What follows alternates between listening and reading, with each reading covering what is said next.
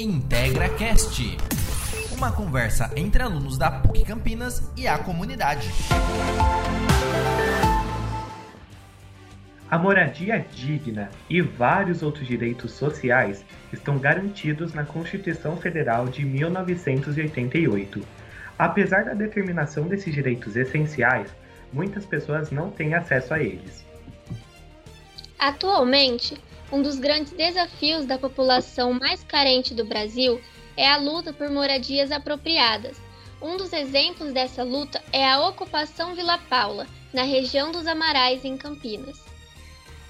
Eu sou Luiz Felipe Buzetti e, junto com Lara Santana, vou apresentar o episódio de hoje sobre a história e as dificuldades enfrentadas pelos moradores da Vila Paula. Nós somos estudantes do primeiro semestre matutino da Faculdade de Jornalismo. IntegraCast. Uma conversa entre alunos da PUC Campinas e a comunidade. A Vila Paula é uma ocupação formada por mais de 200 famílias, sendo 29 delas compostas por haitianos. A ocupação Vila Paula teve início em agosto de 2015, em uma área pública do município, inicialmente destinada à construção de um complexo educacional para atender o CDHU. A conversa de hoje é com Maria Lúcia Dretiani, que está na ocupação há mais de três anos. Olá, Maria Lúcia, muito obrigado por estar presente no nosso podcast. Como se deu a formação da ocupação Vila Paula lá em 2015? Bom, Vila Paula vai completar esse ano, é, é, esse agosto desse ano ela completa seis anos.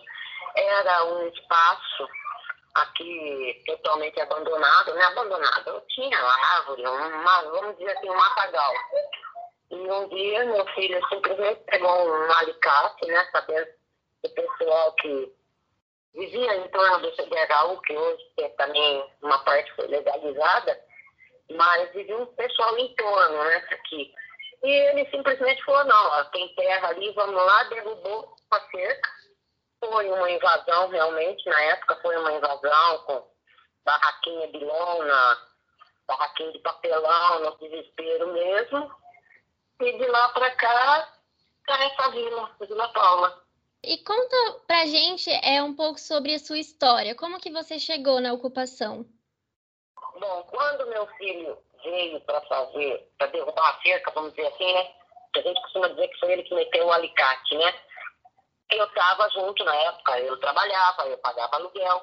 Eu tenho meu filho mais velho, que é solteiro, mora comigo, já, já são todos casados. E naquela época nem, tipo, para mim não passou pela cabeça vir para Vila Paula, entendeu? Porque eu ainda tinha condições de pagar aluguel, trabalhava de boa. Mas há três anos e meio atrás, mais ou menos, eu senti, porque meu filho tem um, esse que vive comigo tem um bocado de problema de saúde, praticamente trabalha para remédio, para medicamento dele. Eu trabalhando, mas também já bem cansada, porque hoje eu estou com 77, na época com 74, 75. Aí você começa, você vai parar. Eu, eu na, morava num apartamento da minha casa, minha vida, eu pagava mil reais de aluguel e condomínio. Já não estava dando conta, você entendeu? E na hora, eu, no desespero, né, procurei pelo Jonas, segundo filho, e falei para ele, olha, eu não tenho mais condição de pagar aluguel. Eu gostaria de vir para a vila. E você se lembra de quais foram os desafios iniciais ao chegar no local? Todos os possíveis e inimagináveis. Aqui era muita mata, aí não, também não poderia, não podia, né? Não tinha como até hoje, não pode derrubar árvore, por exemplo, entendeu? Aí o povo foi derrubando as, mais, as menorzinhas, né? Porque as maiores não podem, não pode ser de jeito nenhum, as que nós perdemos, que foi no incêndio do ano passado. Aí eram muita gente, na época muita gente, muita gente, tipo assim, com 15, 20 dias era mais de 700 pessoas apinhadas aqui na vila, entendeu?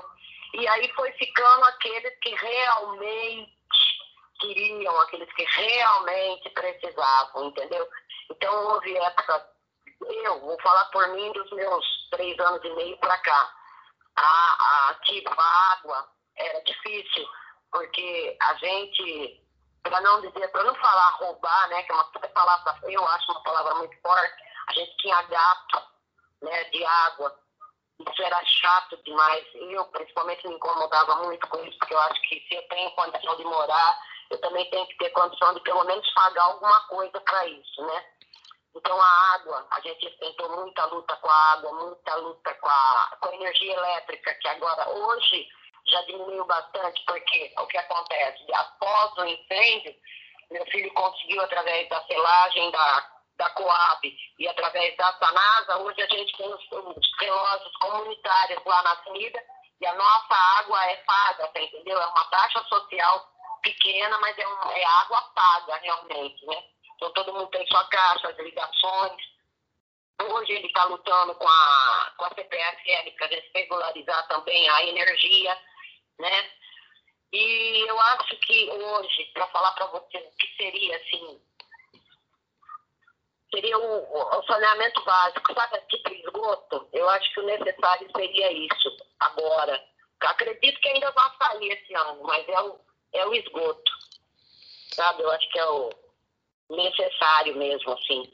Integra Cast. Uma conversa entre alunos da PUC Campinas e a comunidade. É, e de onde vêm as famílias que moram na vila? É, de onde que elas são? Ah, olha, dentro da Vila Paula, a comunidade Vila Paula, a gente costuma dizer que tem uma comunidade haitiana. São 48 é, acho que, se eu não me engano, 48 famílias haitianas aqui. Né? Tem uma parte também norte-nordeste. Né? Tem um pessoal como eu daqui também, da região de Campinas, tudo. Mas eu acho que se você dividisse assim, tem uma, uma grande parte norte-nordeste e a comunidade haitiana. E essa comunidade haitiana, é, eles conseguem se comunicar bem com vocês? A comunidade é, auxilia eles de alguma forma? Ah, eles são como se fosse da família. Para você ter uma ideia, eu sou chamada por eles pelo respeito deles, né? Pela, pela, pela, é respeito, vamos dizer. Eu sou conhecida, eu sou chamada de mãe. Tem, tem haitiana muito mais velha que eu e me chama de mãe. A gente se dá muito bem, é um povo muito limpo, muito organizado, um, todo ele trabalhador, não tem um haitiano que não trabalhe, entendeu? 99% deles são evangélicos, eles têm a igreja própria deles, né? Então, nossa, é uma comunidade maravilhosa. O padre Antônio Alves, da comunidade São Marcos, o evangelista, que acompanha de perto a ocupação, fala dos principais problemas enfrentados pelos moradores da Vila Paula. Vamos ouvir. Um dos principais problemas da, da, na Vila Paula é, é, é a pobreza. Pobreza extrema, são pessoas que é, têm uma renda muito baixa, os que têm renda, alguns não têm renda alguma, muitos trabalham na reciclagem, né, catando reciclagem, outros é, vivem apenas dos benefícios do governo, é, assistenciais do governo. A gente conversou com o padre Antônio e ele nos contou que o governo ele oferece auxílios à população aí da Vila Paula. Como funciona essa ajuda do governo? São ações efetivas? Não, não a ajuda do governo para para o pessoal, não é para todos, entendeu? São alguns, eles têm o tal do Bolsa Família, receberam aquele auxílio emergencial, né? Do, do governo, você entendeu? Mas fora isso, a gente tem muita gente por fora, muita ONG por fora que ajuda a vila. Muita gente aparece aqui, procura aqui em casa, porque pergunta na vila aonde, chega lá na entrada, né? Onde que eu posso deixar uma doação? Ah, vai na Dona Lúcia, então vêm aqui em casa roupa, eu recebi muita roupa semana passada. No domingo nós fizemos doação. Vendo, veio doação de uma amiga da minha nora de, de um restaurante, de porções de batata para fritar, sabe? Então é distribuído para todo mundo. Uma outra semana passada veio com um mantimento, não cesta básica, mas várias, vários mantimentos para fazer kits, para distribuir para todo mundo. O incêndio, né, que aconteceu é, em setembro do ano passado, ele destruiu mais de 20 barracos e há depoimentos de moradores que perderam tudo. Como que o incêndio aconteceu? Foram 28 barracos que perdeu tudo, tudo. Ficou cinza, 8 horas da manhã, estava tudo no chão, retorcido, não existia mais nada que você reconhecesse como alguma coisa de dentro de uma casa, certo? O pessoal foi levado para a escola, eu fiquei com eles na escola 32 dias, se eu não me engano. A prefeitura, questão de, de 72 horas, doou os kits barracos, que era de 70, 70 metros quadrados. O pessoal recebeu esses barracos exclusivamente, certo? Primeiro, eles. Eles receberam, nós recebemos tanta doação, tanta doação, tanta doação, que esse pessoal desses barracos, eles receberam muito mais do que já tinham. Para você ter uma ideia, houve doação de máquina de lavar roupa, coisa que não é todo mundo que tem, que tinha na época, né? Vamos dizer assim. É, tudo, o que você pode imaginar veio. Entre alimentação, alimento, veio de tudo lá, de tudo, tudo, tudo. Eu acho que aquele povo que olhava a gente meio que estranho, e na época, a guerra da mídia, para ver quem dava mais notícias sobre o incêndio da vila, ajudou muito. E não foi só a vila que ajudaram, você entendeu? Não foi. Ajudaram muitas comunidades por aí, e nem eu e nem eles sabiam que existia. Muitas clínicas, muitos asilos. Integra Cast uma conversa entre alunos da PUC Campinas e a comunidade. A pandemia da Covid-19 escancarou problemas que a comunidade já tinha, especialmente na área da saúde e do saneamento básico, como explica o médico e professor da Unicamp, Rubens Bedricou. Ele é um dos responsáveis pelo programa Extensão Vila Paula, junto com estudantes e outros profissionais, que atuam na comunidade desde janeiro de 2018. O objetivo do programa é enriquecer a formação dos alunos e auxiliar a comunidade a conquistar os seus direitos. Vamos ouvir o que o médico tem a dizer sobre a situação da Covid-19 na região. O Covid propriamente dito, é, não teve quase, muito pouco no ano passado. Ninguém morreu no passado de Covid. E acho que esse ano também ninguém morreu. E é interessante que dentro do território, dentro do espaço da ocupação onde moram 700 pessoas, ninguém usa máscara. Não se usa máscara. A máscara começa a contar quando acaba a ocupação para fora. Lá dentro é como se fosse um grande condomínio e ninguém usa máscara. Mas este ano aumentou o número de pessoas com Covid. O ano passado teve alguns casos. E aí a gente pensando nos motivos, né? Por que, que não morreu? Você lembra que ano passado afetou muito mais idosos o Brasil tem mais ou menos 14% de idosos, mais de 60 anos. A Vila Paula tem menos de 3%. Então, essas ocupações recentes da periferia predomina a população muito jovem, crianças e jovens. Como os moradores da comunidade reagiram às primeiras informações sobre o coronavírus? Olha, vou te falar uma coisa. Aqui na vila, eu tenho a impressão que ninguém tem medo do coronavírus sabe? Se força todo mundo a usar uma máscara, mas não adianta. O álcool, não sei quem é que usa, quem não usa. Mas, como eu disse, vou bater naquela tecla de novo que a vila é mais que abençoada. O Dr. Rubens fez há uns 20 dias atrás, um, trouxe um pessoal da Unicamp para fazer um teste, tá? Aquele teste da Unicamp. Tanto do sangue quanto o cotonete, que eu não sei o nome, tá? E aqui foi localizado dois casos. Dois casos, e eu acho que, a, a, como se diz lá, sintomático, né? Que pediu para ficar, os dois, que era pai e filha, de quarentena, bonitinho, comparecer no posto, tudo, mas passado de boa, entendeu? Ficaram quietinho na casa deles, mas de boa, sem ter problema nenhum de saúde, sem apresentar nenhuma, nenhum desespero, assim, ter que sair correndo doutor está sempre aqui, está sempre lembrando, sempre pegando no pé. Às vezes a pessoa chega aqui, está sem máscara, sabe? Então, às vezes em alguma doação a gente já pede, olha, só por favor, sobe limpa o campo, a gente faz a entrega aqui do lado de casa, né? E no campo, para não dar muita muvuca, não ter muita, muita aproximação, mas a gente sempre pede, ó, vem de máscara, né? A gente tem o álcool aqui, bota o álcool na mão, mas é porque o povo de fora, né, fica meio, tipo, é, realmente dá medo mesmo, porque eu também tenho.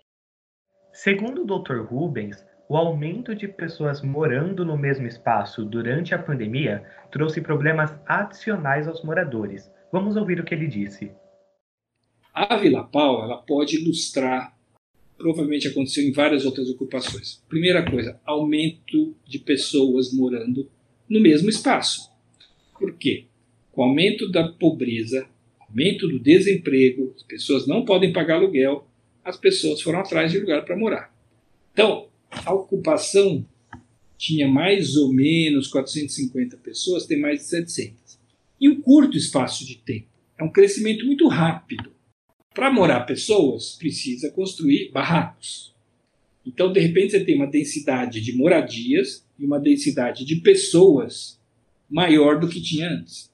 Isso traz uma série de complicadores. E muitos moradores da vila é, trabalham com reciclagem, construção civil, limpeza e perderam seus empregos. É, como eles lidaram ou vêm lidando com essa situação da perda de emprego? Bom, a maior parte daqui realmente está na reciclagem, uma grande parte da reciclagem, uma grande parte trabalha na construção civil, certo? Tem também um pessoal daqui que trabalha aqui nessas empresas que nós estamos aqui ao lado do TIC, né? O terminal intermodal de carga. Então, aqui tem o Mercado Livre, tem a Vivo, tem muitas empresas. Então, tem muita gente daqui, as meninas mesmo, tem muitas meninas daqui trabalhando na esteira do Mercado Livre, entendeu? Os haitianos, todos eles trabalham.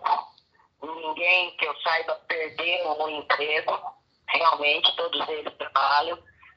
Tem haitiana que trabalha na, na, na Unicamp, tem haitiana que trabalha numa fábrica de vidro.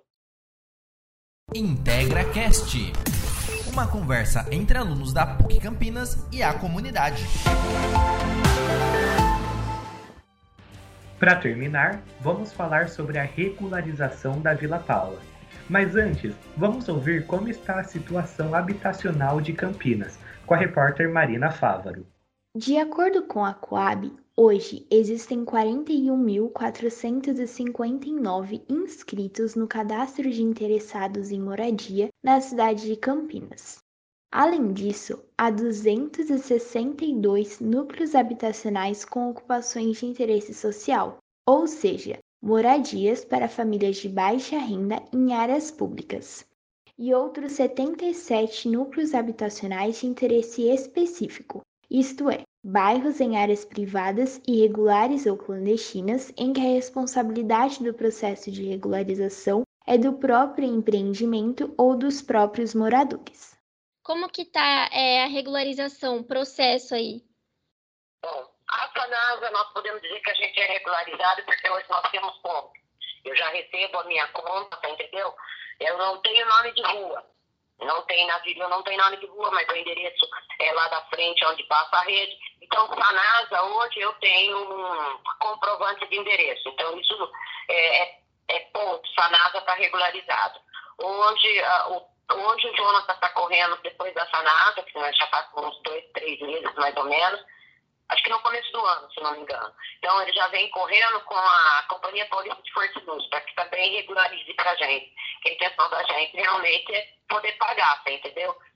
Quanto à Secretaria da Habitação, a gente sabe que tem regularização. Por quê? Porque hoje a gente está cadastrado lá. Eu, pessoalmente, eu acredito que se um, se um dia não, que há de sair um bairro e vai ser aqui mesmo, entendeu? Porque foi a última ocupação que, que, que teve, no caso, em Campinas. Né? Depois da Vila Paula, não pôde mais nenhuma, né? Então a gente acredita que vai vencer, sim, e que vamos ficar por aqui mesmo. Agora, quanto à documentação, esses negócios, é, nós dependemos, no caso, da Coab, né? Porque a Coab, quando ela fez a selagem, ela tomou a frente, né? Segundo a Coab, a regularização da Vila Paula está em fase de diagnóstico, ou seja, na primeira fase, onde são feitos levantamentos de verificação da infraestrutura existente, análise topográfica e consulta de matrícula nos cartórios de registro de imóveis. Integra Cast, uma conversa entre alunos da PUC Campinas e a comunidade. E para finalizar, né, para a gente terminar, qual dica você dá para as pessoas que não conhecem o que é uma ocupação e muitas vezes têm preconceito com quem, com quem ocupa essas áreas, como é o caso da Vila Paula? Olha, é, de coração, de coração mesmo, eu gostaria muito, muito, muito que viesse conhecer a vida no final de semana, num sábado e num domingo, porque aí tá todo mundo em casa, porque de semana não, todo mundo praticamente trabalha, tá, entendeu? Mas se vier num sábado, num domingo aqui, se vier num, sábado, duas horas da tarde, as meninas estão tem time de futebol feminino. Às quatro horas da tarde tem um time de futebol masculino sempre tem alguma coisa assim, tem é, o pessoal nortista, no caso, que eu falo para você, o pessoal do norte, eles vêm jogar bola, bota o carro de som deles, o carro deles ali com o somzinho, tal da pisadinha. É só alegria, entendeu? As festas aqui, a festa, o ano passado mesmo, na época da pandemia, foi, foi, em outubro do ano passado, quem teve que fazer a festa? Nós tivemos cinco dias de festa das crianças, para você ter uma ideia. Cada dia vinha um pessoal. E um dos pessoais que vieram foi a torcida jovem da Ponte Preta, com a bateria dele, com comida, com lanche, com brinquedo, com palhaço, sabe? Então, para quem não conhece a vila, eu gostaria de coração que viesse conhecer. Então era isso. Muito obrigada, Maria Lúcia, é, por disponibilizar seu tempo. Lembrando a você que o IntegraCast é uma produção dos alunos do primeiro semestre da Faculdade de Jornalismo, desenvolvido como um projeto integrador. A produção foi de Lívia Daniel e Marina Fávaro. A apresentação foi minha, Luiz Felipe Buzetti e Lara Santana. Com orientação das professoras Amanda Artioli e Ivete Cardoso Roldão, e trabalhos técnicos de Márcio Claver. E obrigada a você, ouvinte, por nos acompanhar até aqui. Tchau, até a próxima. Integra Cast, uma conversa entre alunos da PUC Campinas e a comunidade.